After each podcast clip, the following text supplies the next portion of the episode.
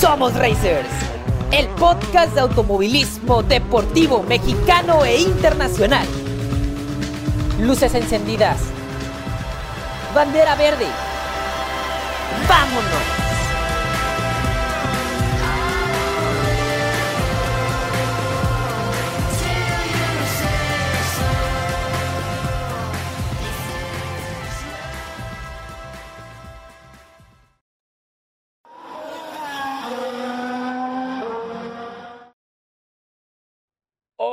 Racers, bienvenidos a nuestro programa 8 de la temporada 8, o sea, el programa 78 de este podcast en el que nos encanta platicarles a todos ustedes del automovilismo deportivo mexicano, primeramente, ya se lo saben, y también el internacional. Y vaya que hoy tenemos información de muchísimas, muchísimas categorías nacionales y también mm, alrededor del mundo.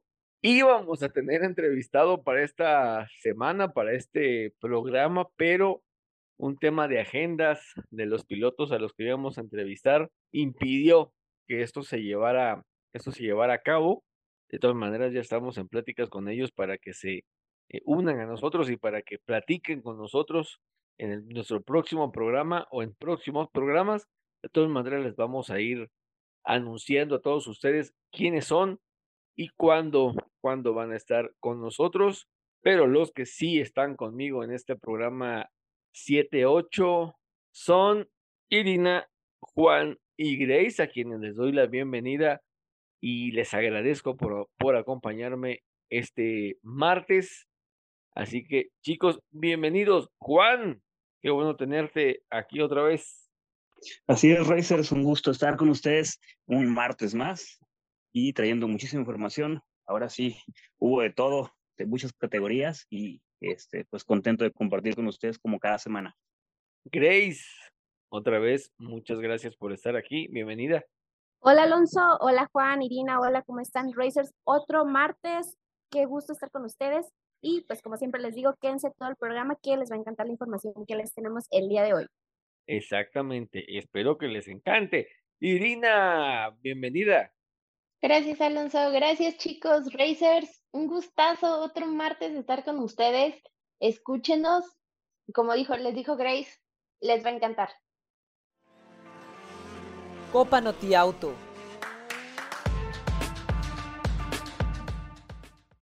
Y comenzamos hablándoles de un gran, una gran categoría, o algo dicho, de de varias categorías que corrieron juntas el reciente fin de semana en el autódromo más icónico que tiene México. De esa información nos va a hablar Grace. Échale, Grace, ¿de qué se trata? Les comento que la Catedral del Automovilismo Deportivo Mexicano tuvo tres importantes servicios durante el reciente fin de semana, cada uno con un buen número de liturgias que vaya que llenaron el espíritu racer de todos los que vamos el deporte motor. La, hermandad de la Copa Noti Auto realizó su sexta fecha de la temporada, el Gran Premio Pedro Rodríguez, en el que participaron la Vintage Pro Series, los Superturismos Light, los Superturismos, la Copa 1.8 y la Copa TC 2000.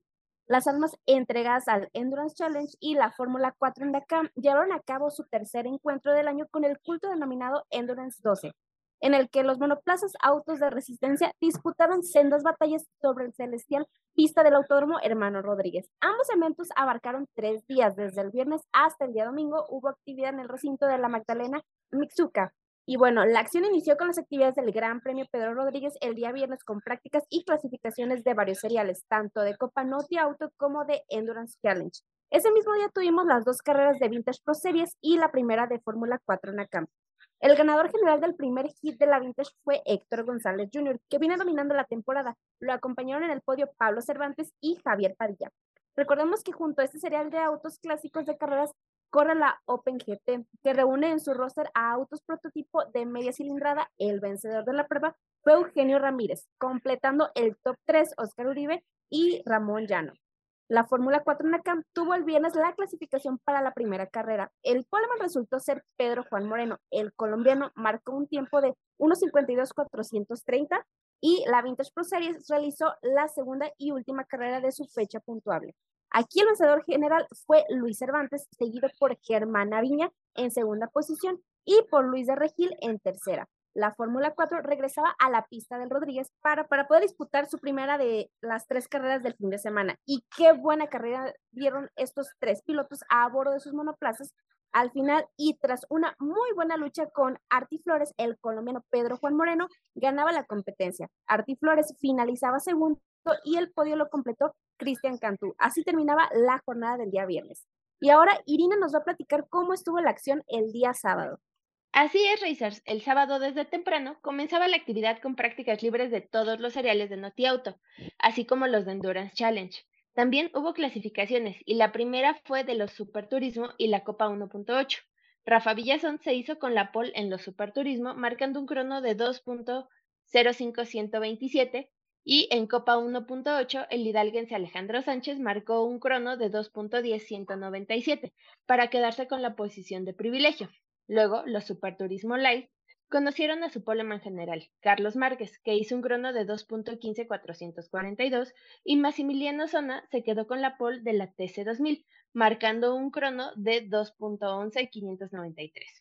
Fórmula 4 disputó su segunda de tres carreras y nuevamente se impuso el colombiano Pedro Juan Moreno con una actuación dominante sobre la pista capitalina.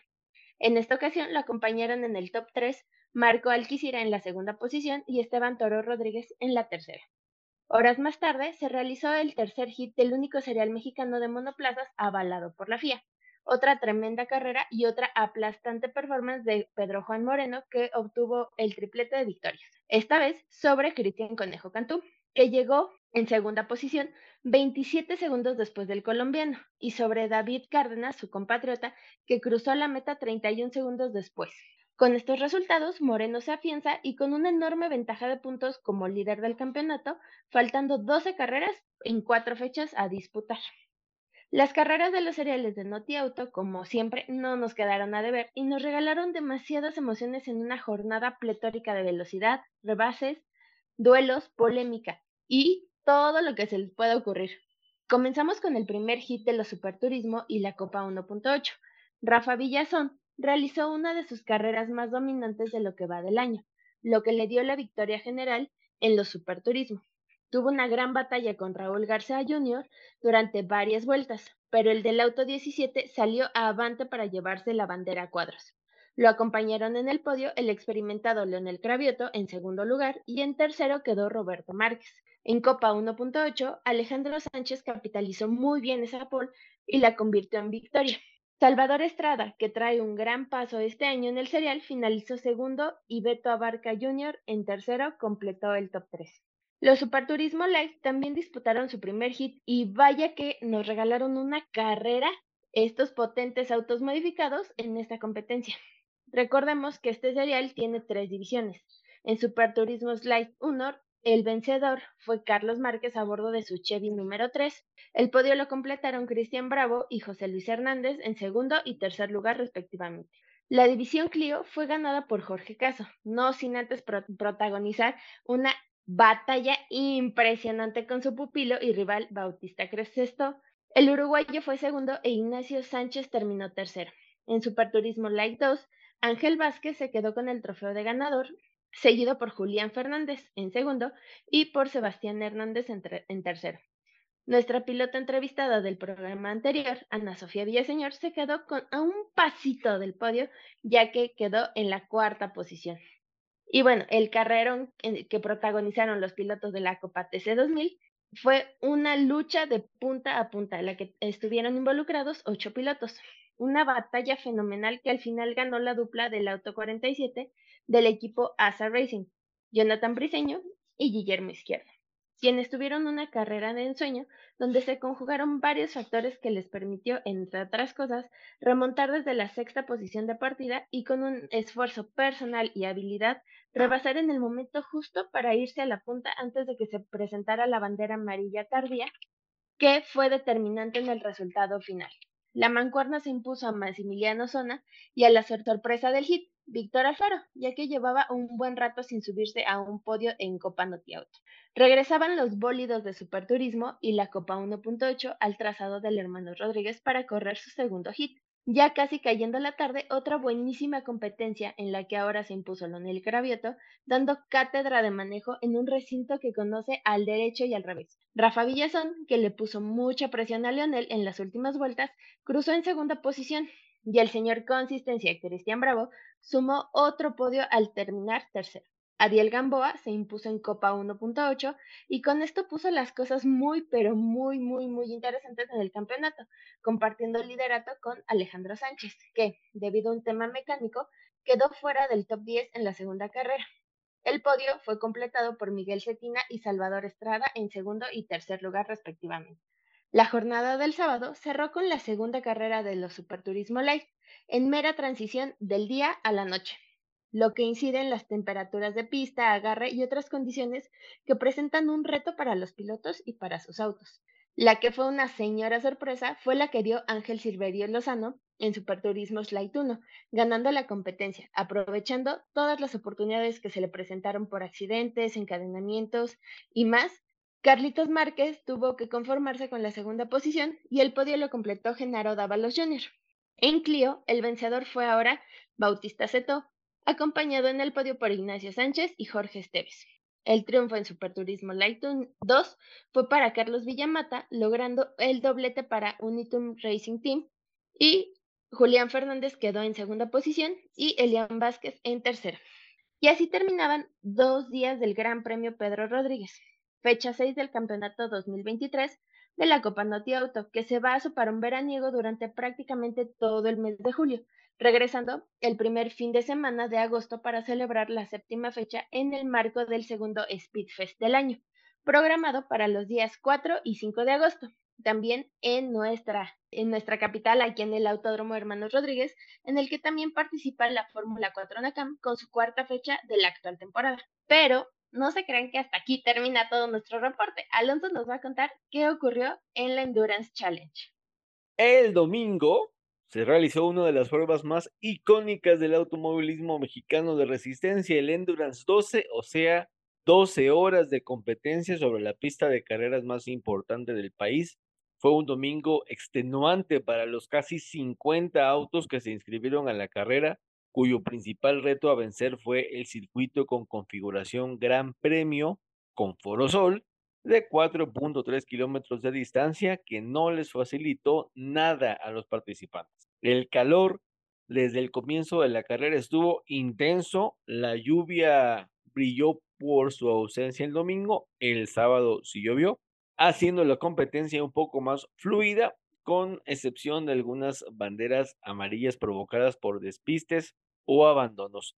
El cierre fue más que genial, ya con la noche sobre el circuito, las luces de los autos se abrían paso a toda velocidad, el manejo debía ser más fino, más certero, cualquier error a esas alturas eh, pues no los iba a perdonar, iba, iba a echar a perder meses de trabajo previo y como cabe recordar, al ser una competencia de resistencia, solo cumplir con el tiempo estipulado bajo competencia y cruzar la meta corriendo otorga puntos en la tabla general. El SEAT TCR, marcado con el número 55 del equipo Pro Rally Motors, tripulado por Gerardo Rejón Papá, Gerardo Junior, Rodrigo y Julio Rejón, se llevó la victoria en la Endurance 12, tercera fecha de la temporada 2023 del Endurance Challenge, con este triunfo, la familia Rejón se sube a lo más alto del podio por segunda ocasión consecutiva, luego de los laureles conseguidos en los 400 kilómetros de Querétaro.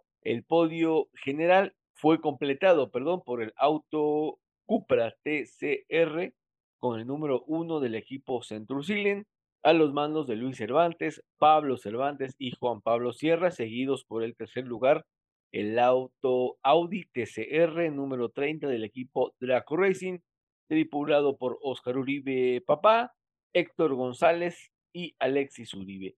El pollo de la división Turbo, Turbo 1, perdón, fue el mismo que la general. Ahora, ahí le van los podios de las demás divisiones. En esta nueva categoría que se llama Turbo 1 SC, que no sé qué carajo significa SC, el primer lugar se lo llevó el auto 33 de Orea Road Racing, pilotado por Andrés Orea Jr. y Jerónimo Guzmán.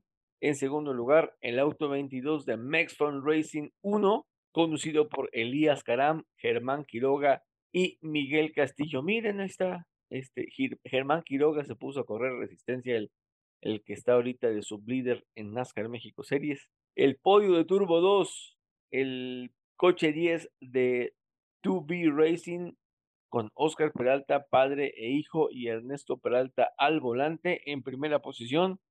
Segundo llegó el auto 27 de Sainz Motorsport, comandado por Enrique y Alex Sainz. Sainz, perdón.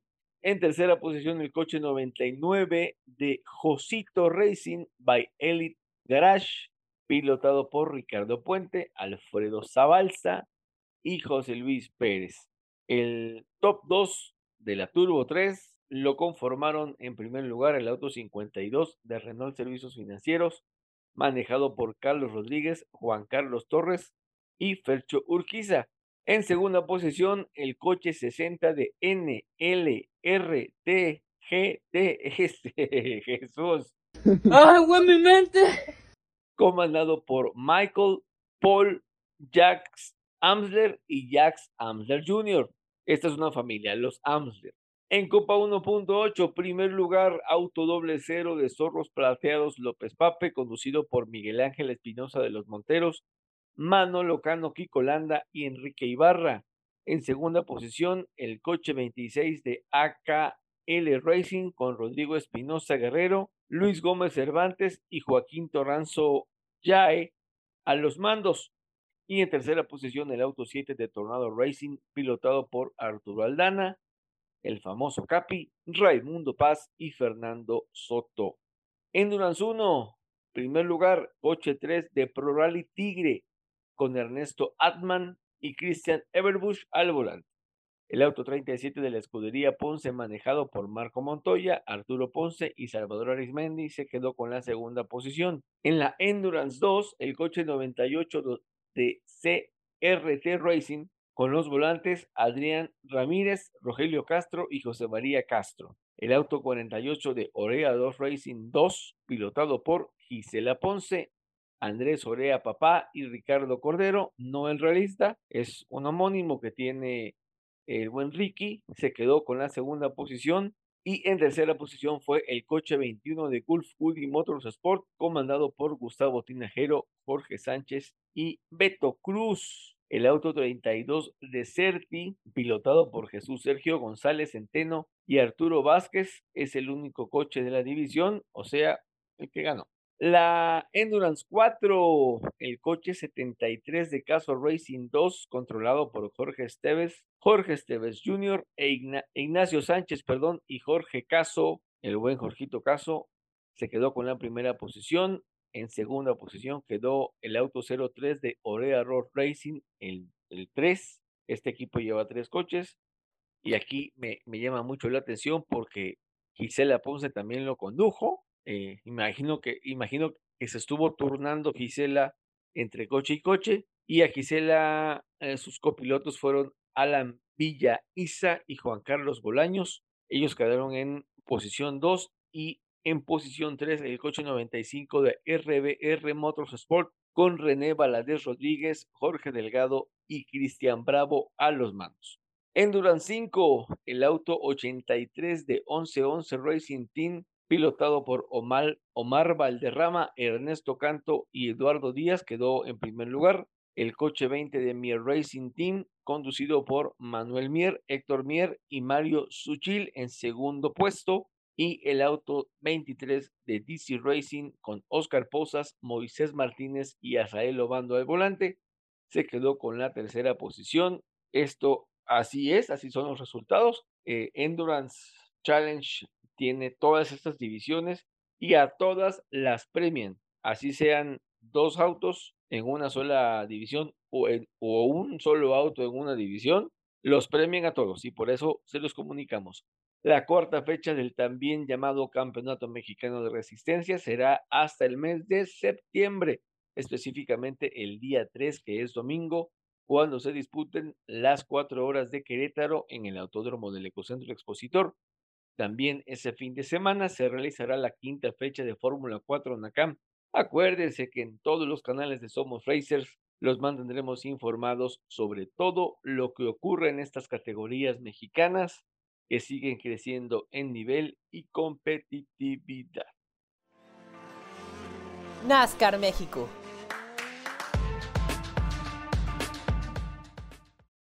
Y ahora vámonos con Juan Carlos porque nos trae información sobre NASCAR México que va a correr este fin de semana.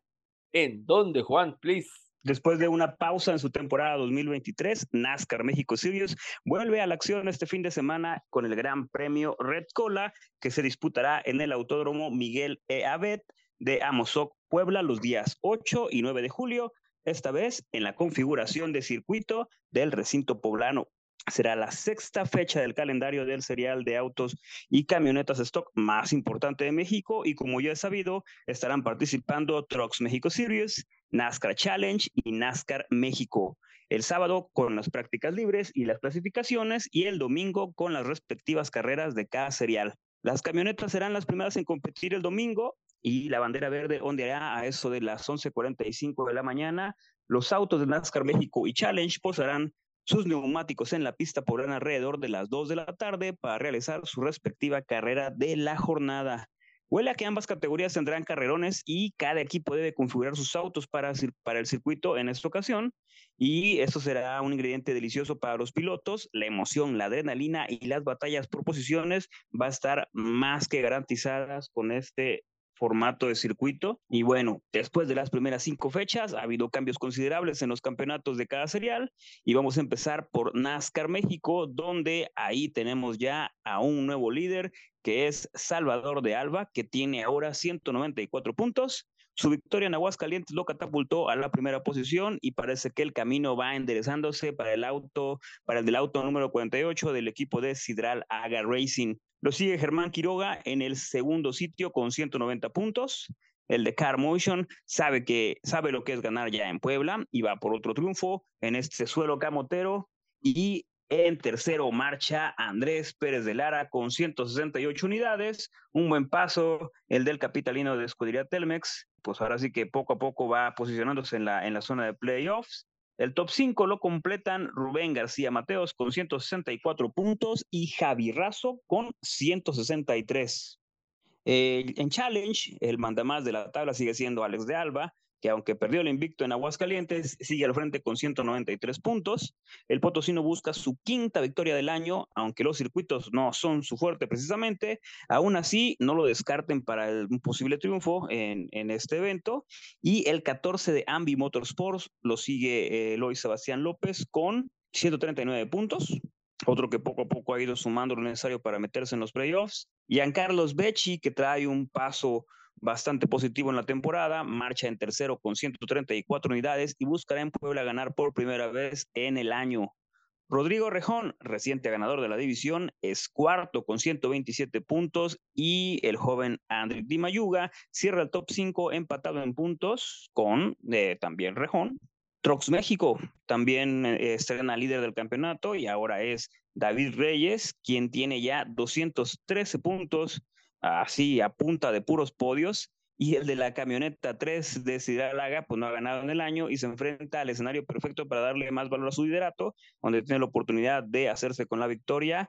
Tras de él está Nico Rivas, que probó las mieles de la victoria en el óvalo hidrocálido. El del número 24 de Dynamics Motorsports suma ahorita 208 puntos y va a querer ahora sí que hilar en Amozoc su segundo triunfo consecutivo con 202 unidades. También atrás viene Diego Ortiz, que perdió ritmo después de ese accidente en Querétaro y pasa por ahí un bachecito que pues no le está yendo muy bien, pero ahora en el Miguel Eabet tiene el chance de salir de él. Y también Rodrigo Maggio es cuarto en igualdad de puntos con Ortiz. El del número 67 tiene en mente volver a subirse al podio, pero ahora en el primer lugar. Y bueno, el top 5 lo completa Alonso Salinas, que esperamos no sea un One Hit Wonder. Y en el trazado poblano reluzca toda su experiencia en circuitos. El de la camioneta 08 de Ramírez Racing tiene ahorita 190 puntos.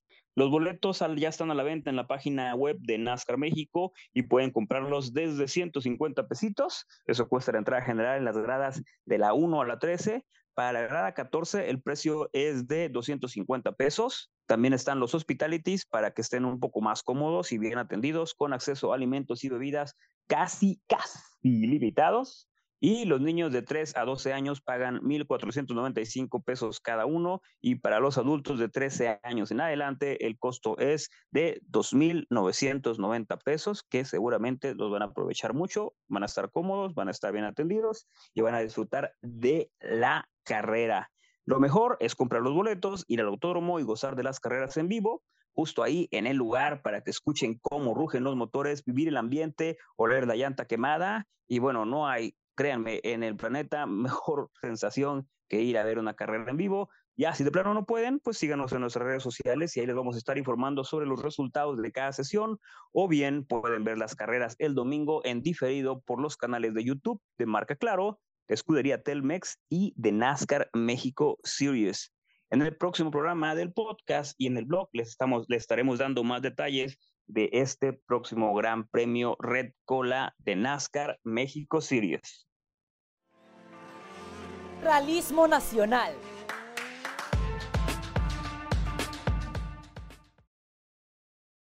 El reciente fin de semana tuvimos realismo mexicano, pero en Canadá. Sí, allá en Quebec se realizó la cuarta fecha de la temporada 2023 del FIA Rally Nakan Championship en el marco del tradicional rally. Ahí les va. Boy de Charlotte que lleva muchísimos años realizándose en aquel país del norte del continente. En total fueron seis las tripulaciones mexicanas que participaron, terminando con muy buenos resultados. La dupla ganadora de la competencia regida por NACAM fue la del GHR Motorsport, Ricardo Cordero y su navegante Marco Hernández a bordo de su, de su Citroën C3, marcado con el conocido 399.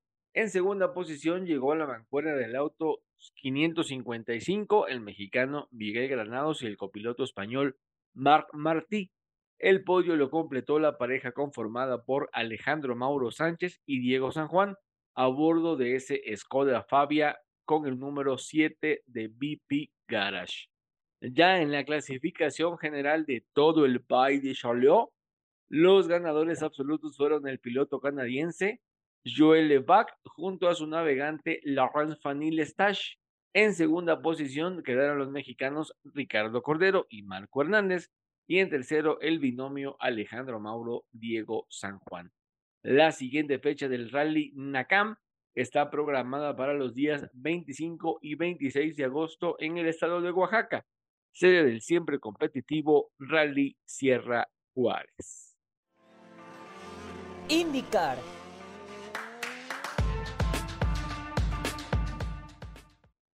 Irina, platícanos cómo estuvo indicar que ahora corrió en uno de los circuitos pues, más complejos que tiene el calendario y que tiene el automovilismo norteamericano. Échale. Pues sí, ahora toca hablar de indicar. Y con esto, Alex Palou se apoderó de su tercera victoria consecutiva en la temporada 2023 al dominar en Mid Ohio.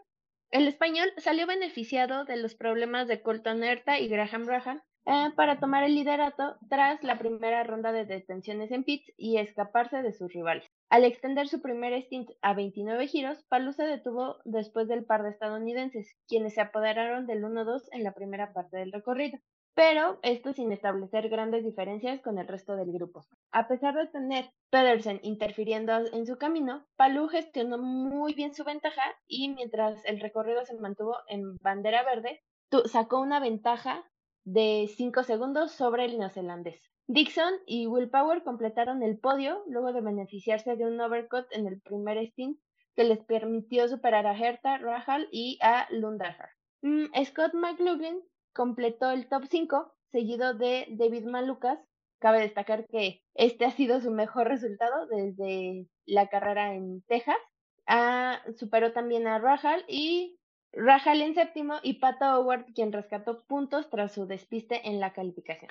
El mexicano fue uno de los pocos en comprometerse con una estrategia de tres detenciones que en un principio le ayudó a ascender al segundo lugar, pero con el tráfico de la pista y la fluidez del recorrido, solo lo dejaron avanzar en la octava posición. Marcus Ericsson y Felix Rosenbeest fueron los grandes, grandes protagonistas del único accidente de la carrera. Los pilotos de Juncos Hollinger Racing, Callum Elliott y Austin Canapino quedaron en, la, en las posiciones 16 y 23 respectivamente de esta competencia. La próxima fecha será el 16 de julio en Toronto, Canadá.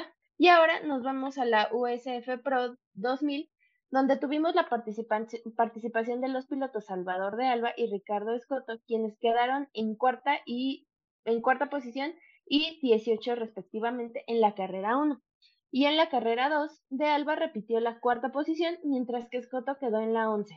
En la USF Pro tuvimos a Jorge García Arce en la octava posición en la carrera 1 y lamentablemente no pudo completar la segunda carrera. Ah, nada más una duda con la USF Pro 2000 en la que compitió el competín de Alba y Escoto. Creo que la primera carrera quedó noveno Escoto y décimo de Alba, si no me equivoco. Y en la segunda carrera eh, sí fue cuarto el copetín. Y nos repites, Ah. nos repites este, en qué posición quedó Escoto en la segunda, porfis, no me acuerdo. Escoto en la segunda quedó en la onceava. Si Oh, mi fuera del vista no me 10. falló Ajá. y vi bien los resultados, sí quedaron en la primera en cuarta y dieciocho y en la segunda cuarta y onceava. Ah, chis, ah, chis. Habría que corroborar ese dato, este, para que no, no, no tengamos así como que cruce de información. Y ahorita les digo, Veamos. Ahorita les digo, Rápidamente lo checamos de una vez. dale. Perfecto, porque yo me acuerdo, Mm, según mis, según mis datos, como dice aquel, yo tengo otros datos. Carrera 1, ¿verdad? Ajá. Carrera 1. Tienes toda la razón. Ajá. Salvador de Alba quedó en décimo Ajá. y mm, mm, ¿dónde está? Es foto en noveno, noveno y décimo quedaron, sí es cierto. Ajá. Súper bien. Ahí está. Gracias, gracias, Grace, por esto. Por Grace, Corregido. Gracias, Corregido Irina. en el instante. Excelente. Gracias, Irina, por esta información de indicar. Antes de finalizar el segmento de indicar, ¿vieron el accidente de Simon Pagino? ¡Qué, qué Oye, guamazo! estuvo brutal, ¡Qué ¿eh? guamazo! Sí. No manches, qué, qué guamazo. El vato, obviamente, entre que terminó asustado, mareado, golpeado, obviamente, gracias a Dios ileso, pero la neta, qué dramático estuvo el accidente de, de Simon Pagenaud. Él quería correr el domingo, pero el equipo no lo dejó. Bueno, el médico dijo que no, que no podía correr. El cuate dijo en sus redes sociales, déjenme correr, me siento bien, pero digo, por precaución médica, eh, le dijeron en el equipo, pues no, no se va a poder. Y no, no me acuerdo quién lo sustituyó, pero este no, no dejaron correr a Simon Pollo, que la neta sí se llevó un buen chingadazo. Mexicanos en el extranjero.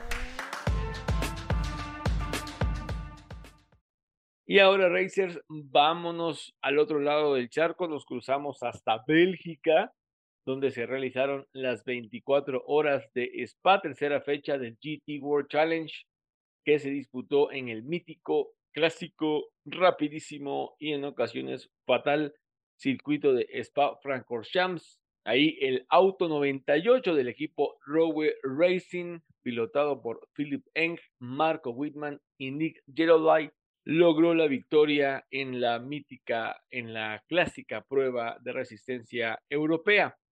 El coche con carrocería y motor BMW le dio a la marca alemana su victoria número 25 en este serial europeo. El Mercedes AMG con el número 88 del equipo IGTC Acodis ASP, tripulado por Timur Bogulavsky, Jules Gounon y Rafael Marchielo llegó en segunda posición, 11.1 segundos después que el primer lugar y el Audi de Scherer Sport PHX, marcado con el número 17 y pilotado por Luca Engstler, Kelvin van der Linde y Nicky Tim, culminó tercero en la clasificación general. La victoria de Rowe, que es la tercera en la categoría desde 2016, sigue al triunfo del equipo WRT en las nueve horas de Kialami en febrero. Philip Eng también obtuvo su tercera victoria en Spa para ponerse al nivel de los poseedores del récord de la era GT, Eric Van der Poel y Michael Bartels. Porsche obtuvo el tercer y cuarto lugar en puntos intercontinentales por cortesía de Mantei, Emma y Rutronic Racing, cuyos 911 completaron los cinco primeros en la general. El equipo Antares AU logró la victoria en la Copa Independiente en su debut en la serie al vencer al líder en puntos Jonathan Huy. Martin Conrad también anotó puntos de la Copa Independiente en ausencia de Kenny Hubble después de que el australiano fuera descartado de la carrera luego de un accidente previo a la clasificación. Pero el chasis de reemplazo de Sun Energy One y el equipo de pilotos escribieron una de esas historias que solo el automovilismo brinda al ganar la clase Pro Am a pesar de haber comenzado desde el pit lane. En esta edición de las 24 horas de Spa tuvimos la participación de un solo piloto mexicano, se trata de Luis Michael Dorbecker, mejor conocido como Miji, que también compite acá en nuestro país con NASCAR México Series. Miji expresó su decepción tras una carrera llena de altas expectativas, pero con resultados adversos. A pesar del desenlace, Dorbecker se mostró agradecido por el esfuerzo del equipo Vincenzo Sospiri Racing y prometió regresar el próximo año con renovadas fuerzas para alcanzar el codiciado podio. La competencia, considerada una de las más importantes del mundo de los autos GT, emocionó muchísimo al queretano. Sin embargo, el resultado final no fue el esperado por el talentoso piloto mexicano y su equipo. El sábado, día en que se corrió la Super el piloto mexicano y su equipo lograron una destacada tercera posición tras la sesión clasificatoria mostrando excelentes resultados de tiempos durante las prácticas previas. Estos logros generaron una expectativa de que el equipo italiano estaría en la pelea por el podio. Sin embargo, un giro inesperado ocurrió faltando solo cinco horas para el final de la competencia, viéndose obligados a abandonar la carrera. El hecho de no haber podido terminarla dejó un sabor muy amargo en el equipo, pero el piloto agradeció el esfuerzo realizado por todos para llegar hasta ese punto.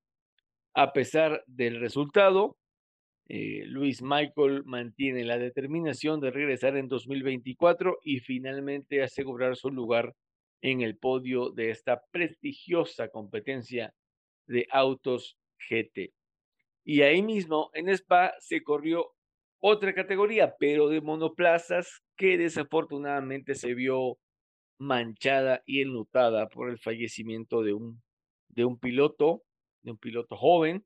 Y bueno, a Grace, eh, ¿nos puedes ampliar, por favor, esta información acerca de, de este chico y de los resultados de Santiago Ramos ahí en la Fórmula Regional Europea, por favor? Sí, claro, Alonso. Bueno, eh, les comento que el día sábado, lamentablemente, el sábado primero de julio, tuvimos un terrible accidente en la carrera eh, Fórmula Regional de la European Championship en el circuito de eh, Spa-Francorchamps. El piloto neerlandés Dylan Van Hoff falleció. Las condiciones de la pista eran muy complejas debido a la lluvia, había poca visibilidad para los pilotos, lo cual fue uno de los detonantes de este trágico accidente. Esto fue ocasionado en la última vuelta de la carrera. Múltiples monoplazas estuvieron en la colisión en la curva de Uroach. Tras el accidente de Van Hoff quedó cruzando en la pista y fue impactado a muy alta velocidad por Adam Fitzgerald, eh, a un costado del vehículo. El campeón de Fórmula 4 en España del 2021 fue atendido rápidamente por los rescatistas belgas, momento en el que ella se encontraba inconsciente. El piloto fue trasladado en el centro médico del circuito y fue ahí donde se confirmó la terrible noticia de su fallecimiento. Tras esto, antes de la sprint race de la Fórmula 2, se realizó un homenaje a Dilano con un minuto de silencio por parte de todo el público y de los pilotos de la categoría. El piloto neerlandés falleció a los 18, a los 18 años. Tristemente damos esta noticia. Una lamentable pérdida para pues, el deporte motor. Y los resultados. Ah, sí, dime. Ah, perdón, perdón, Grace, nada más quiero agregar esto. El, el automovilismo eh, es un deporte que ciertamente hoy día es, es muy seguro, pero no deja de ser riesgoso, no deja de, de darnos estas malas noticias. Eh, es, un auto, esos son autos a grandes velocidades. Digo, creo que la mayoría ya vio el video este que circuló en redes sociales sobre el, sobre el accidente.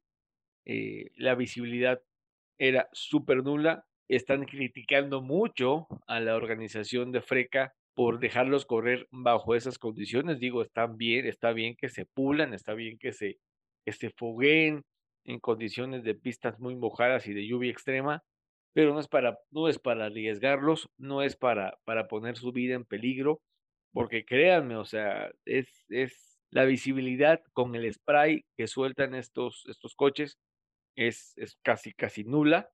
Y el, el, piloto que le pega al coche de, de Dilano, eh, la neta sí le da fuerte. Tengo entendido que le pegó a casi 200 kilómetros por hora. Entonces eso es letal, letal en cualquier categoría y pues desafortunadamente Dilano dejó de existir haciendo lo que más, lo que más amaba eh, como dice Grace, fue campeón de la Fórmula 4 española, eh, otra competencia que, que, es una de las consideradas fuertes en, en, Europa. Decías algo, Juan, perdón. Sí, Alonso, este, sí, hay un, este, este accidente obviamente recuerda al, al, al fallecimiento de Antoine Hoover en el 2019, piloto de Fórmula, de Fórmula 2.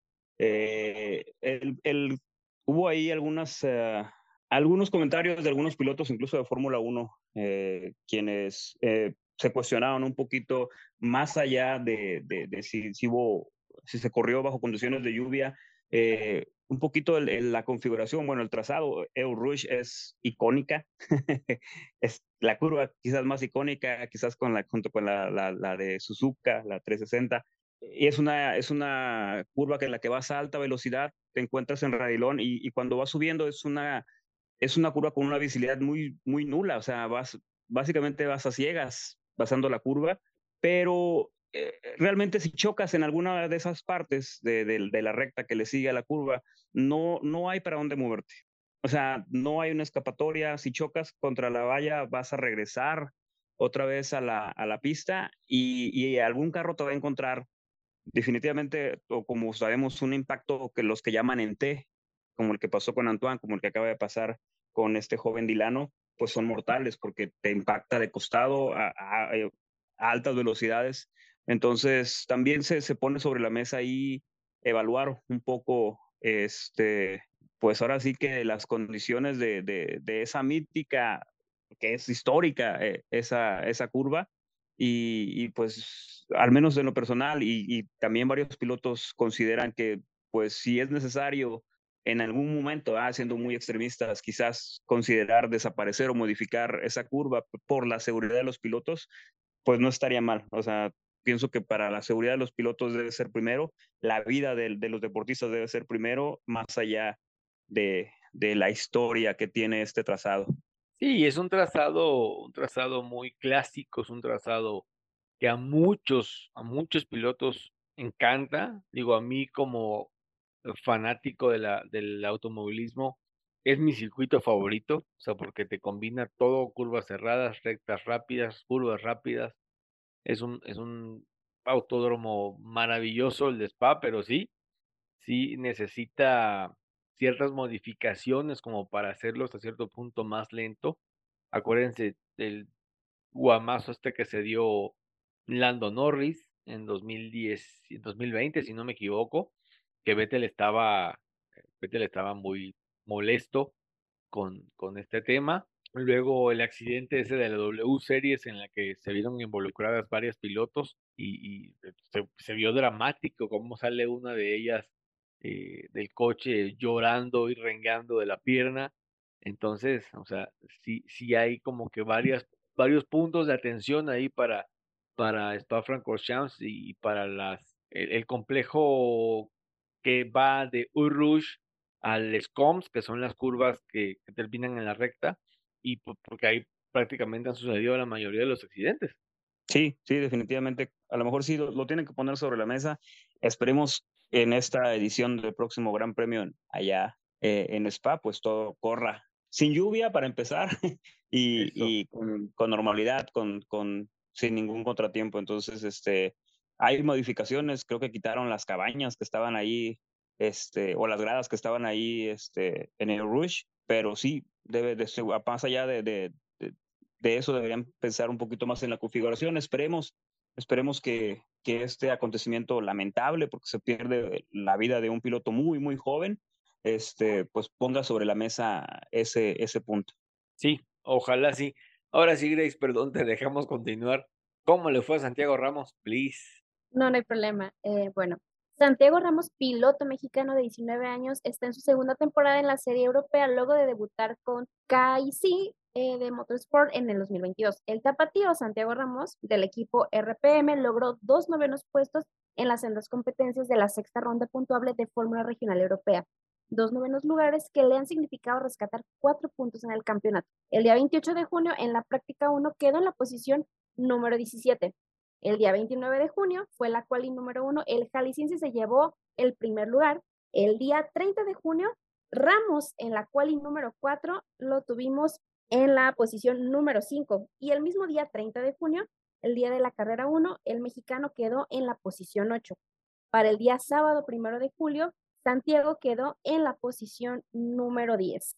Y bueno, en un día de luto por la lamentable pérdida de su compañero Dilano, es una fecha que pintaba muy bien para Santiago, se ha tornado gris, no tanto por los resultados, sino por el fuerte accidente que ha recalado con la pérdida de Dilano en la pista de Spa con Champs. Santiago compartió podio con el piloto neerlandés precisamente en Spa, pero en el 2021 dentro del Campeonato Español de Fórmula 4 con el triunfo para Dilano y un tercer lugar para el mexicano. Quebrantado, Santiago solo atinó a decir que esperaba que la familia encontrara pronta resignación y que su compañero de carreras descansara en paz. Pues ahí está Santiago Ramos, que está teniendo un buen año este año ahí en Freca. NASCAR.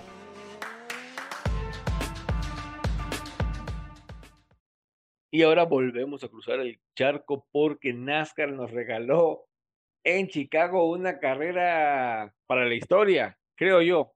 ¿O no, Juan?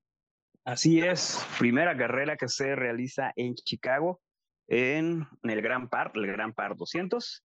Eh, la acción en la NASCAR Cup Series en la carrera número 18, como dije, celebrada por primera vez ahí en Chicago. El Gran Par fue el escenario de, la, esta pista callejera improvisada que debutó el domingo con muchísima lluvia. Ahí hubo momentos este, donde se dudaba si se podía correr o no, porque estaba lloviendo mucho al principio.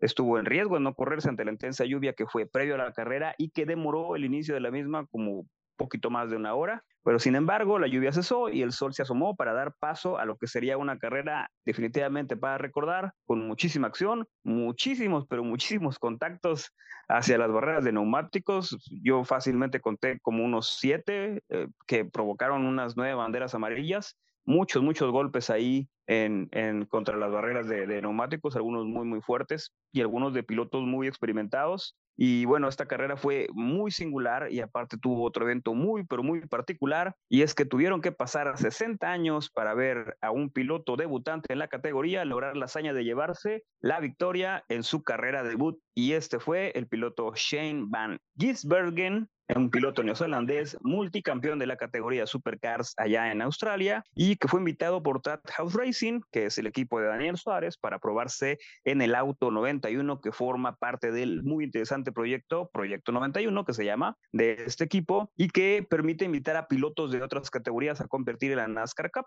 Eh, eh, pues, con un coche que tiene ciertas modificaciones, no es, no es totalmente igual a un, a un carro de NASCAR, tiene ciertas modificaciones para que los pilotos invitados tengan una mejor adaptación al auto. Y hay que recordar que incluso uno de esos pilotos que, fue, de los que fue invitado, fue el último campeón de Ferrari, Don Kimi Raikkonen, y entre otros pilotos también que tuvieron la oportunidad ahí de, de probarse con, con este proyecto 91 de House Racing. Y pues vaya, eh, el invitado ahora sí que se sirvió con la cuchara grande.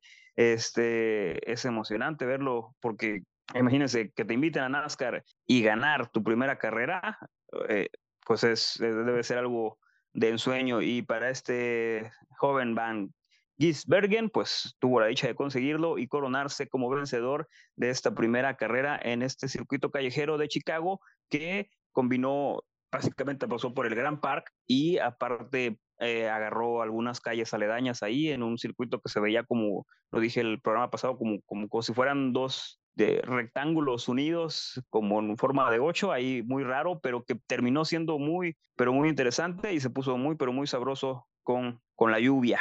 Y bueno, pues el piloto eh, neozelandés se vio beneficiado por la decisión de la organización de la carrera para recortar el evento que tenían 100 vueltas pactadas originalmente, lo recortaron a 69, más o menos por ahí de la vuelta cuarenta y tantas se anunció que por el retraso y por la lluvia y por todo lo demás solo iban a ser 79 vueltas y esto dejó a, a este piloto y a otros con una estrategia con llantas más frescas y con combustible suficiente para ir hasta el final. Y pues bueno, fue un golpe de suerte, pues la verdad es que no, porque si bien circunstancias ayudaron al, piloto, su tenacidad y su velocidad le permitieron seguir luchando y apretando por la victoria, peleando hasta las últimas vueltas en, en un encontronazo muy ahí, una cacería muy, muy, muy, muy emocionante con, con Haley y con Chase Elliott. Eh, les quitó la punta en la vuelta número 71 y todavía tuvo que soportar este, una última bandera amarilla ahí provocada por, por Wallace, que, bueno, chocando como siempre en cada carrera, se llevó de corbata a Rick Stenhouse Jr., impactándolo contra las barreras de, de, los neumáticos en la, y pues bueno, esto fue en la vuelta 74, esto forzó a un tiempo extra en donde finalmente Van Gilbertsen volvió a mantenerse peleando ahí con, con Haley y con Elliott y pues terminó cruzando la línea de meta por 1.259 segundos adelante de Justin Haley. Chase Elliott terminó en tercer lugar, seguido de Kyle Larson en cuarto y cerrando el top 5 fue el experimentado Kyle Busch. Y pues vaya nombres que pudo abatir este debutante, pues le ganó a los meros meros de la NASCAR y este, aparte de eso quedó muy emocionado, expresó su deseo de ser invitado habitual, dijo que está abierto alguna oferta para moverse de, de supercars allá en Australia para acá, para NASCAR, pues nada perdido. Y pues bueno, esta victoria lo pone inclusive en la tabla general arriba de nombres como dos campeones de ex campeones de Fórmula 1 como Jenson Button y Kimi Raikkonen, eh, como el talento de Travis Pastrana y de la mismísima leyenda Jimmy Johnson, quienes han corrido en esta temporada al menos en una ocasión. Y pues bueno, pasando a los verdaderos amos de la categoría y de la tabla general de la, esta, esta temporada de NASCAR Cup, queda de la siguiente manera, después de esta aventura en Chicago, y vámonos a la tabla general, donde en primer lugar sigue William Byron, ¿no es cierto? Terminé, porque estamos con, donde está Martin Truex Jr., perdón, con 591 puntos, seguido de William Byron con 582, Ross Chastain con 573 en el tercer lugar, Christopher Bell en el cuarto y Kyle Busch en el quinto lugar. Nuestro compatriota Dani Suárez queda en el lugar número 27 en la carrera y pues bueno, todavía sigue ahí eh, tratando de meterse en los playoffs. Esos resultados no le ayudan mucho, pero esperemos que todavía tiene tiempo, todavía hay ahí, todavía hay oportunidad. Ahorita está en el lugar 17, está afuera, pero bueno, esperemos que retome el camino que sigue en, en la NASCAR Cup Series. Pues bueno, la siguiente carrera será en el, hasta el 9 de julio, para la Quaker, para Quaker State 400 en eh, Atlanta, en el Motor Speedway de Atlanta. Y como siempre, Racers, estaremos trayéndole los resultados de esta categoría reina Stocks en Estados Unidos. Qué sad lo de Daniel Suárez. o sea, el, el invitado, el piloto invitado por el equipo de Daniel Suárez gana en su debut. Y Daniel Suárez que lleva, no sé, como 500 años en NASCAR, no va a dar una carrera. o sea, está, está interesante ese dato. Y, y bueno, Supercars en Australia corre en circuitos muy parecidos al que se corrió en Chicago este fin de semana.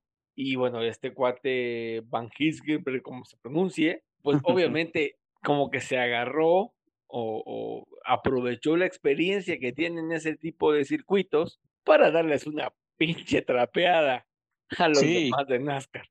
La sí, la verdad es que, que, no fue, que no fue victoria de chiripa, es así le ayudó el hecho que le hayan hecho la carrera más corta, o sea, después, o sea, salió con el lugar número 18 y, y como vi el perro, o sea, las, las últimas, los últimos ahí este, rebases que tuvo con, con Elliot, con, con Haley, estuvieron fuertes y ya en las últimas tres, cuatro vueltas definitivamente, pues no, no, no lo alcanzaron, o sea, estamos hablando de, de gente experimentada en NASCAR y, y, este, y este piloto se vio, la verdad, sí se vio muy agresivo, no sabemos este, qué tanto influye el hecho de que sea un, que sea un coche diferente porque tiene incluso eh, cambios diferentes, este, se manejan, tiene otra configuración. No sé qué tanto sea este, determinante, pero de que se adaptó, se adaptó y de que tiene mucho colmillo, tiene mucho colmillo, así que sería bueno, no sería mala idea traerlo. No, y, y, y esa es la otra parte, o sea, que el Project 91 hasta cierto punto es un coche como inferior a NASCAR, o sea, inferior a un NASCAR, digamos, creo yo así, o sea, como que no tiene lo que nos decía Juan, una misma, la misma configuración tal vez de potencia, de, de performance o de desarrollo que tiene un NASCAR, un Gen 3 de estos de NASCAR, y el cuate, o sea, hizo maravillas con el coche. En la transmisión, en la transmisión se veía cómo manejaba y cómo entraban esas curvas, eh, bastante bizarras, por cierto, y las dominaba muy, muy bien el cuate. Para todos, eh, en cierto punto, la pista fue igualdad de condiciones para todos porque es una pista nueva para absolutamente todos. Entonces, por esa parte, también supongo que se lo invitan a, no sé, a otra, a otra, a un óvalo quizás, este, o a otro circuito que ya conocen los demás, este, los demás pilotos. Probablemente sea un poco diferente la historia. El hecho de que esto fue nuevo para todos, porque realmente sí hubo muchísimos accidentes, este, se iban a cada rato contra el muro, se daban, o sea, generalmente las carreras de NASCAR son así, pero esta vez, al, al, inclusive a los más experimentados les costó muchísimo trabajo. O sea, estamos hablando de Tyler Reddick, que también se fue dando un encontronazo ahí. Byron, vaya, de mismísimo Denny Hamlin también este, estuvo sufriendo. Entonces, muy merecida la victoria, eh, muy buen sabor de boca. Eh, se ve, de, realmente fue un, un, circuito y una carrera eh, disfrutable.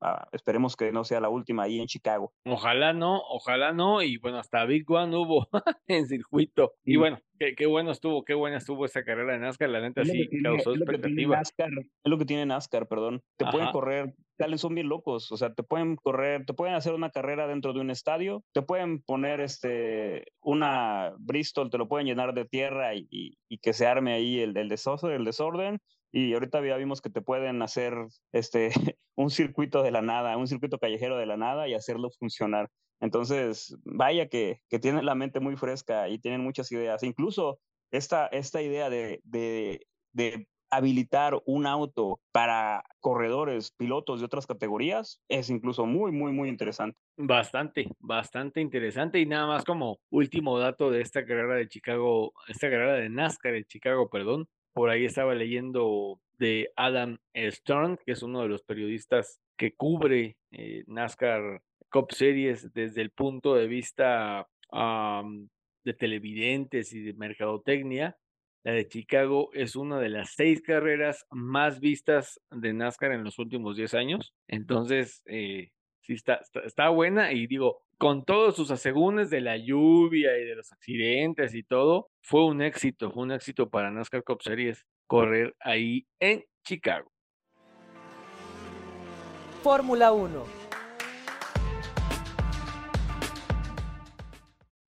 Vamos a entrar, Racers, en tema de Fórmula 1, pero antes Irina nos va a platicar cómo le fue a los mexicanos en Fórmula 3. Ay, estuvo medio complicado, ¿no, Irina? Así es, Alonso Racers, pues tuvimos mucha actividad en cuanto a Fórmula 3, pero pues nuestros pilotos mexicanos, Alex García y Rafael Villagómez, desafortunadamente no les fue tan bien. Este eh, fin de semana pasado, también en Fórmula en Fórmula 3 se corrió de la misma manera que Fórmula 1. Eh, el viernes hubo este, una práctica y la calificación. El sábado se corrió eh, la quali para un sprint y luego la sprint. Y el domingo eh, fue la carrera tradicional, ¿no? Para Alex García, bueno, para ambos pilotos en la carrera sprint no la pudieron completar, los dos salieron como DNF. Y en la carrera tradicional, Villa Gómez obtuvo la quinceava posición, mientras que Alex García quedó en la 23. Pues sí que les fue mal y les sigue yendo mal a estos dos cuates ahí en, en Fórmula 3.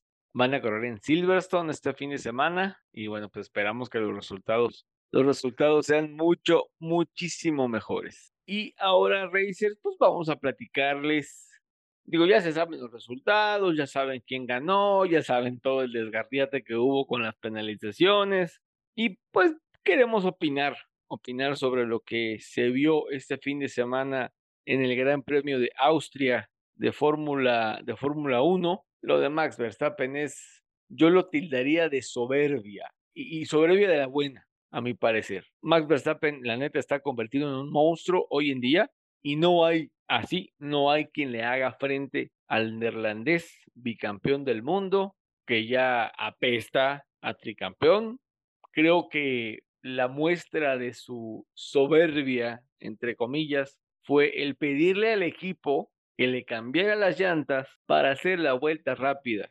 Prácticamente, no, prácticamente no. Max Verstappen dominó todo el fin de semana. Le faltó liderar la carrera completa para conseguir el Gran Chelem.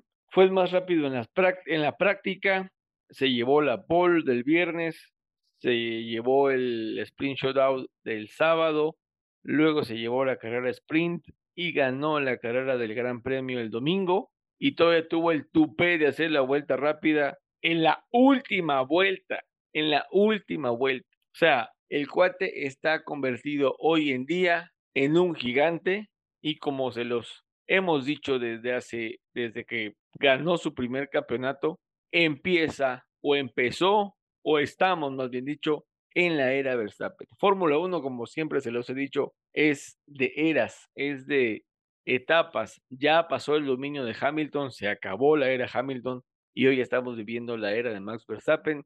Y sí, ciertamente aburre hasta cierto punto saber quién va a ganar el próximo Gran Premio, pero disfrutemos, disfrutemos de un piloto que ciertamente lo abandonaron en la gasolinera, como él mismo contó, pero que le ha servido todos estos años desde el cartismo, donde fue campeón mundial, por cierto, y en otras, y en las categorías eh, inferiores a Fórmula 1, en las categorías de escalón, digamos, o de preparación a Fórmula 1, Max Verstappen ha venido dando muestras de su gran manejo y hoy está consolidado como el GOAT del automovilismo mundial y no, no hay quien le haga frente, no tiene rival en Fórmula 1 y está más que apuntado para ser tricampeón mundial. Red Bull le ha dado un gran auto, eso es indiscutible y no dudamos que para el próximo año le dé un mejor auto que este para que se haga con el tetracampeonato, pero insisto,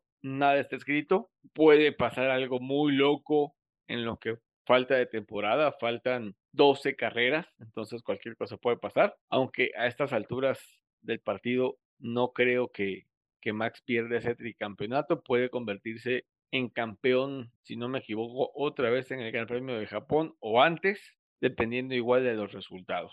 Eh, Red Bull dominó también el fin de semana, Checo volvió hasta cierto punto a su nivel. No puedo decir que, está en su nivel completamente porque para eso tendrías que ganar una carrera.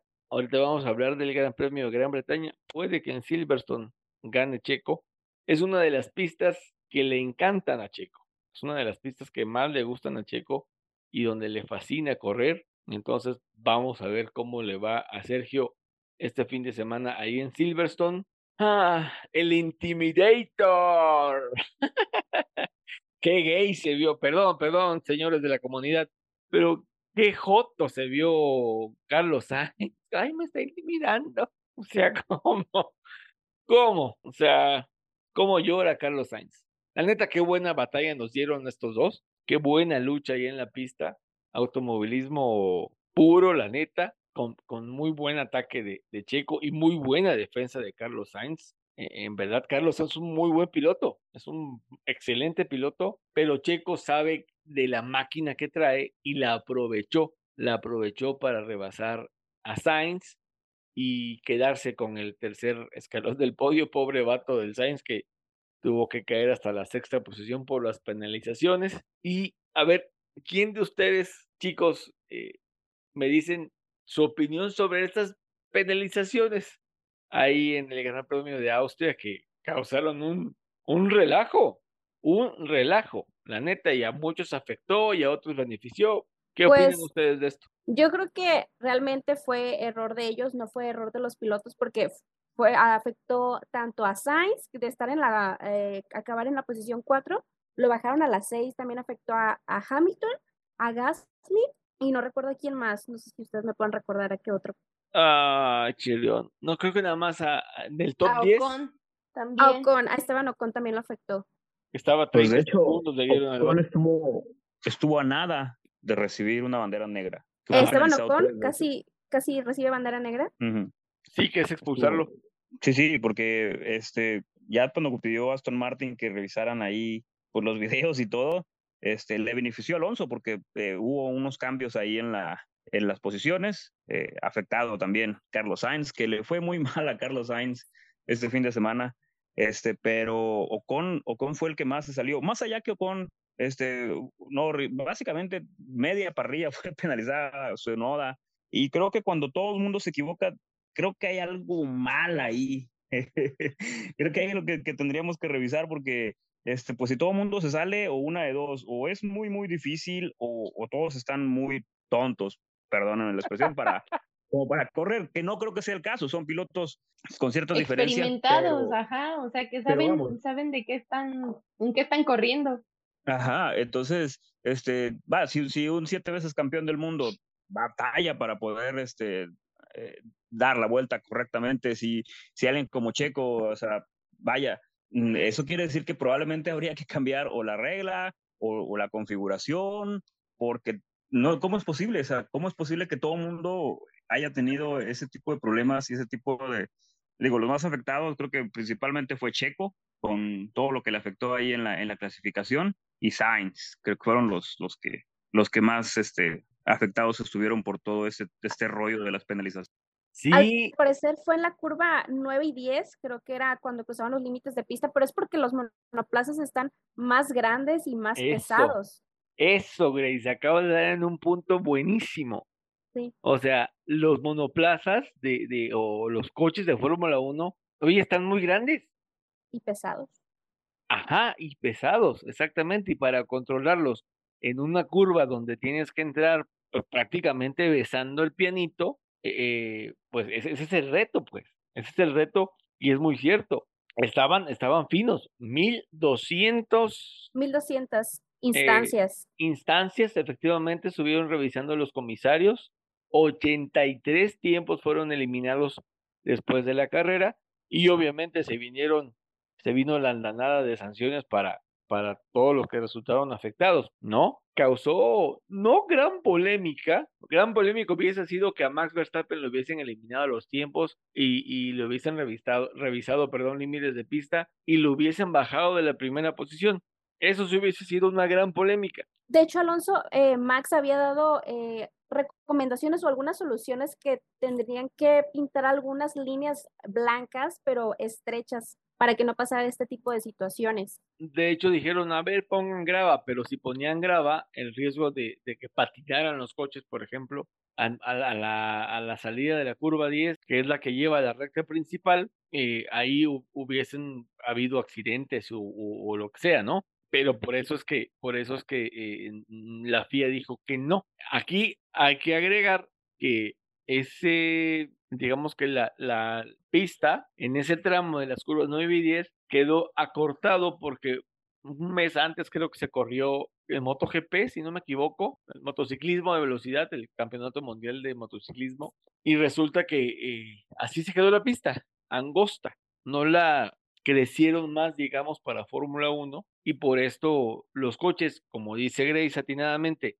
son más anchos, son más largos y son más pesados, pues obviamente era, era imposible de, de, de, de dejarlo, de meterlo en esa pista no tan angosta, pero sí angosta para un coche de Fórmula 1 actual. En fin, terminó el desgarriate, muchos salieron salpicados, otros no, el top 3 no se, no se modificó y en fin, mejoras de McLaren, pues ahora sí que van, ahí van, ahí va McLaren, ahí va Zach Brown haciendo su chamba y pues dejando a Lando Norris en cuarta posición después de los ajustes por las penalizaciones, había quedado quinto, ganó el piloto del día a este Lando Norris, que la neta inmerecido para mí y no es por nacionalismo, eh, es por, por conocimiento, se lo hubiese llevado Checo por la remontada que, que hizo, 12 lugares ganó el mexicano, con buenos rebases, eh, teniendo un muy buen performance el de Guadalajara ahí en la pista del Red Bull Ring,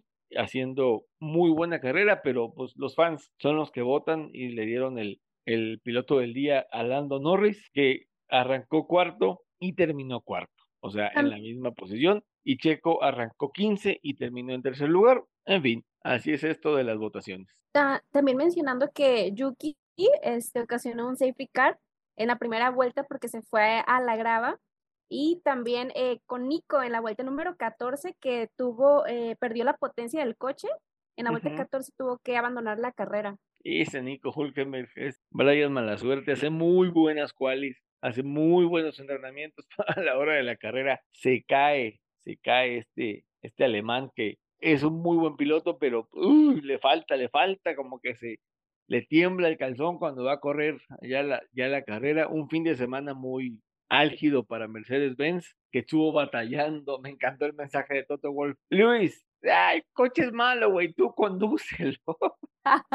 el coche es malo, padre, tú dedícate a manejar. O sea, fue un sí, sí, ya sabemos que nuestro trabajo está de porquería, pero conduce. Pero conduce, concéntrate en conducir. Exactamente.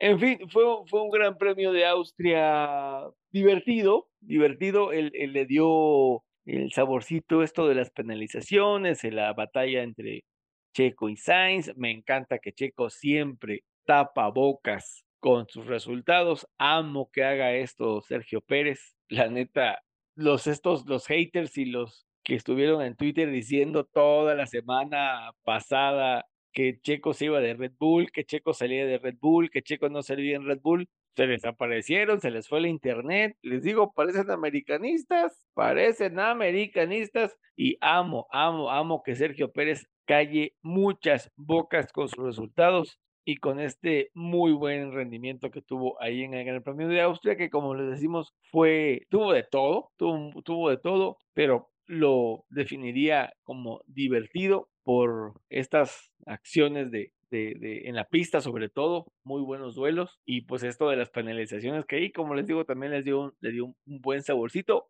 Otra vez estamos en semana de Fórmula 1 y nos vamos a correr, bueno, no, nosotros no vamos, nos encantaría, pero el circo de la Fórmula 1 se va a correr a donde nació, ahí, Silverstone Circuit en Gran Bretaña, se corre el Gran Premio de la Gran Bretaña, que es la edición 73 de esta carrera, prácticamente infaltable en los 73 años que lleva la Fórmula 1 de existencia. 51 ediciones se han corrido en Silverstone, que es un circuito que está al sur de Inglaterra. Cuatro se corrieron en Aintree y 12 en el eh, famoso circuito de Brands Hatch fue, como les decíamos, la primera pista en la que se corrió un gran premio de Fórmula 1 en la historia, el 13 de mayo de 1950. Es un circuito de 5.8 kilómetros, se van a dar 52 vueltas. El domingo, este fin de semana, tenemos formato normal, práctica libre 1, 2, 3, quali y la carrera. El piloto con más victorias es Lewis Hamilton, tiene 8. Y ojito con este dato, Max Verstappen nunca ha ganado en Silverstone. Así que por ahí se le, podría romper el invicto a Max Verstappen el fin de semana, pero otra vez decimos, nada está escrito. El cuate trae un maquinón, el cuate trae un hambre cabroncísima de ganar el tricampeonato, entonces puede que el fin de semana en Inglaterra el neerlandés se, se apunte su primera victoria ahí en este circuito que todavía tiene la esencia de la Fórmula 1 original, de la Fórmula 1 de élite, de la Fórmula 1 que no veía nadie, con esas curvas maravillosas, Chapel, Magots, Beckett, el hangar, todo. Es un circuito icónico e histórico para el automovilismo en general y obviamente para la Fórmula 1. McLaren va a presentar un, un nuevo livery, más dicho, ya presentó un nuevo diseño o livery eh, con este, estos colores cromo. La neta, el coche les quedó re feo, pero sí evoca a esos McLaren de principios de los 2000 que, que eran bonitos. Yo pensé que iba a estar cromo con rojo, pero pues es cromo con naranja y la neta, la neta no me gustó mucho la combinación. Grace, ¿nos compartes los horarios para México, por favor? Nos va a tocar madrugar otra vez. Así es, este fin de semana nos toca nuevamente madrugar y pues bueno, tenemos el formato normal, que ya lo conocemos todos. El día viernes tenemos la práctica número uno a las cinco y media de la mañana y la práctica número dos la tenemos a las nueve de la mañana. Para el día sábado tenemos la práctica número tres a las cuatro y media de la mañana y la clasificación la tenemos a las ocho de la mañana. Para el día domingo tenemos la carrera a las 8 de la mañana. Entonces, Racers nos va a tocar madrugar para ver la carrera. 8 de la mañana, pues está decente. Digo, ya no a las 7, 8 de la mañana, pues todavía tienes 8 de la mañana está bien. Está bien, está bien como para un desayunito. hay restaurantes que abren en muchas ciudades del país a esa hora y se pueden ir a echar ahí el, el, el caldito talpeño o lo que se les antoje, ¿va? Para ver la, la, carrera del Gran Premio de Gran Bretaña. Vámonos con nuestra quiniela de Paul y Podio. Irina, Paul y Podio para el Gran Premio de Gran Bretaña. Ok, Paul, mmm, Max, Podio, Checo, Sainz, Hamilton. Aja baraja. Ok, Juan. Mm, yo creo que Checo debería sacar a Max en la curva de Cops. ok. No, no es cierto. Este, Max eh, Paul, mm, Max gana la carrera, segundo lugar Checo y tercer lugar Sainz, porque creo que se lo merece. Ahí creo que eh, algo que no mencionamos en, en esta carrera fue que siento que ya no hay diferencia, ya no hay, pues, Ferrari trata de, de hacer pensar que hay un piloto número uno, pero se me hace que ya no es el que ellos piensan, ¿eh? Ferrari había dicho, es que no tenemos ni piloto número uno ni piloto número dos. Y en Austria, pues nos dijeron todo lo contrario, ¿no? Sainz rogaba, rogaba que lo dejaran eh, luchar por el segundo posición. Y, traía con qué, ¿eh? No. Y traía con qué. no, iba a quedar, no iba a quedar, ¿cómo se llama? Probablemente no iba a ganar la carrera, pero le estorbó, realmente le, y después lo que le hicieron con, con metiéndolos a los dos a boxes al mismo tiempo, ah, por favor. Eh, pero bueno, Ferrari siendo Ferrari. Ferrari siendo Ferrari. En efecto, Grace, pronóstico de polipodio. Bueno, eh, haciendo un pequeño paréntesis, recordemos que el año pasado eh, fue Sainz el que se llevó la victoria en Silverstone, que fue su primera victoria. Yeah. Veamos qué pasa. Y mi poll es para Max y el tercer lugar se lo lleva Checo, segundo Max, y la verdad sí veo posible que Sainz vuelva a ganar en Silverstone. Ok, ok. Híjoles. Pole position para Silverstone. Sí, Max Verstappen, me voy a la segura con Max Verstappen. Y mi podio, ay, pues dejando de lado el nacionalismo, Checo gana en Silverstone, Max llega en segundo lugar y Fernando Alonso en tercera posición en Silverstone. Aunque bueno, Aston Martin como que tiene un bajón, pero tiene la motivación de que va a correr en prácticamente en casa. Casi todas las fábricas de todos los equipos están ahí muy cerca de Silverstone. Entonces, pues va a estar bueno. Créanme que Silverstone siempre nos regala muy buenas carreras y no creo que este año sea la excepción. Ojalá no esté aburrida la cosa. Oye, Irina, por cierto, ¿cómo va a estar el clima? Justo eso era lo que les iba a comentar, porque pues se supone que para el sábado, a ver cómo nos toca la quali, hay un 70% de probabilidades de lluvia. O sea, viernes va a ser, va a haber una temperatura de entre 26 y 10, el sábado 25-16 y el domingo dice que va a estar nublado y con una temperatura de 21 la máxima y 15 la mínima. Entonces, nada más tomen en cuenta que eso es a nivel ambiente, en pista sube muchísimo más la temperatura, pero pues a ver el sábado cómo nos, cómo les va en la quali. Ah, ok, entonces va a estar entre nublado y lloviendo, ¿no? O sea, para, Exacto. para la quali se espera lluvia y para la carrera se espera la carrera piso solo mojado. nube, ajá. Ah, ok. Bueno, no hay como, no, o sea, no marca que vaya a haber lluvia, pero sí que va a estar muy nublado. Ok, típico, típico clima inglés. Créanme que sí, va a estar, bueno, a- a- auguramos más bien dicho que puede haber una, una muy buena carrera, un muy buen fin de semana en todas las sesiones. El miércoles eh, les vamos a compartir los horarios del Gran Premio de la Gran Bretaña eh, para toda, todita Latinoamérica en TikTok, Instagram y Twitter, que es donde se los compartimos siempre con la, con la previa, ¿no? Con la previa que, que les compartimos también ahí en TikTok. Entonces esténse pendientes porque ahí les vamos a compartir los horarios, no solamente para México, sino para los países que están en Centroamérica, en Sudamérica, en el Caribe, para que no se pierdan ninguna, ninguna sesión. Y la semana pasada, híjoles, qué mal está yendo Alfa Tauri, qué mal está yendo Alfa Tauri, la neta. Creo que no le atinaron bien con su alineación de pilotos para este año y la neta sí les está yendo bastante mal. Los de Alfa Tauri tienen dos puntos, dos puntos. Yo creo que ahí sí, eh, yo creo que ahí sí Yuki Tsunoda aún no estaba para dejar, ahora sí que la, la de ser el hermano menor de, de Gasly, solo no, no iba a poder con la escudería y híjole, de Brice me sorprende, parecía que tenía todo el futuro por delante y, y, y la verdad, yo creo que si si, si lo sientan la próxima carrera y meten a, a Ricciardo, nadie va, nadie va a, a, poner un pero ni nadie se va a preguntar por qué. De hecho, se están tardando. Sí, de hecho sí, pero uh, de acuerdo al, al organigrama o al orden que lleva Red Bull, no subiría o no estaría, más bien dicho, Ricciardo, sino estaría Liam Lawson, aunque vamos, si yo fuera Frantos, no apostaría por juventud, juventud, no. alguien con experiencia y ahí,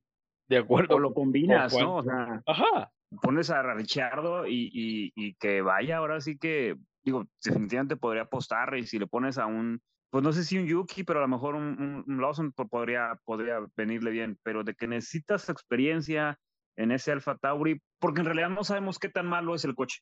Es el coche no es malo, la neta el coche no es malo. Los malos aquí son los pilotos. Y comenzó muy bien el año. Y decía, ah, Yuki maduró, madres. Sigue mentando madres por radio. Y Nick, y Nick de Vries, como dices tú, pues sí, es la decepción. O sea, campeón de Fórmula. E y, y, le sacó puntos, no más dicho, consiguió puntos para Williams en Monza. Y Williams es un coche inferior al Alfa Tauri. o sea.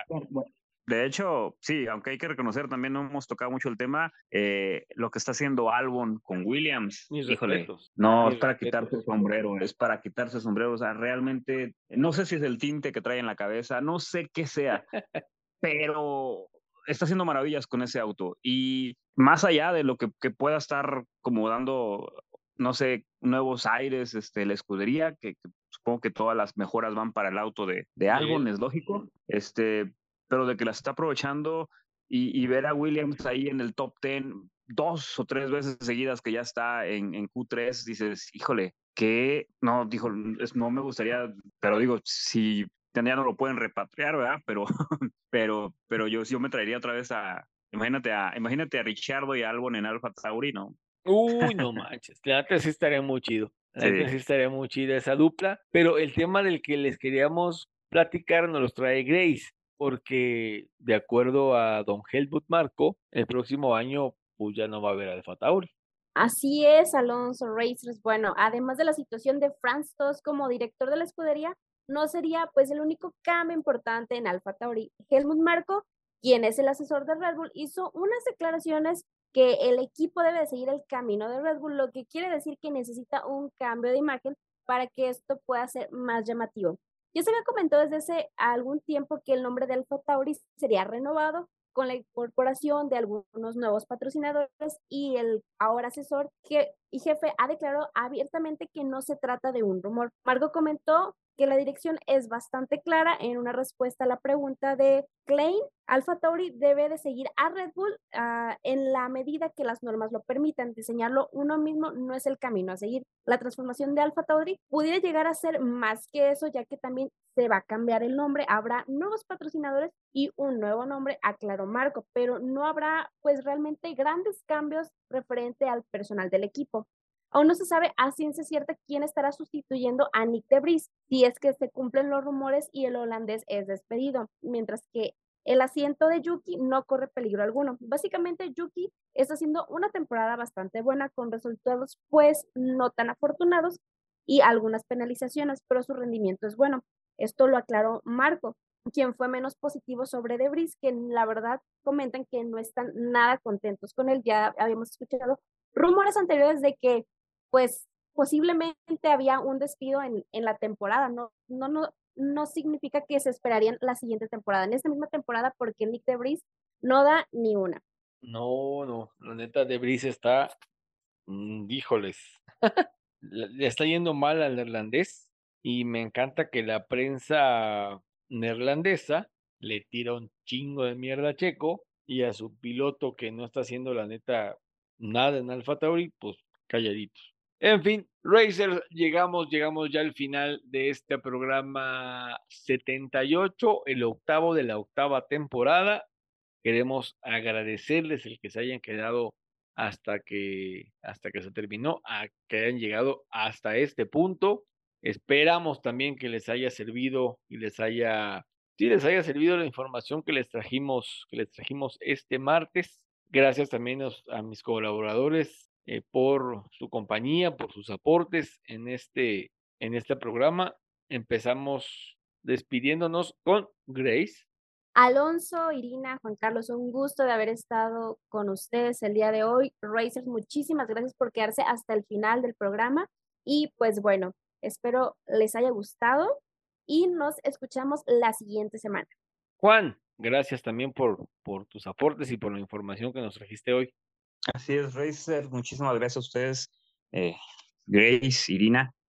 Gracias por acompañarnos y como siempre, Racers, como cada semana, por favor, compártanos, compártanos con su familia, con sus familiares, con sus amigos, este, con sus enemigos también, con todo el mundo. Irina, vámonos. Gracias, Alonso. Gracias, Juan. Grace, Racers, gracias por quedarse hasta el final. Esperemos les guste mucho este episodio 78 y como les dijo Juan, compártanos y acuérdense de seguirnos en todas nuestras redes sociales que nos encuentran como Somos Racers. Así nada más, como Somos Racers, nos buscan y otra vez les pedimos visiten nuestro blog, échense un clavado en los programas anteriores del podcast, la neta están muy interesantes. Eh, no escuchen el primero, siempre he dicho eso, porque fue así como que nuestro, nuestro programa piloto, pero no, sí, escúchenlo, escuchen a, a Marifer Fontes, que es nuestra madrina. Y en fin, gracias una vez más por, por escucharnos. Eh, les mandamos un abrazote de P1 a todos ustedes.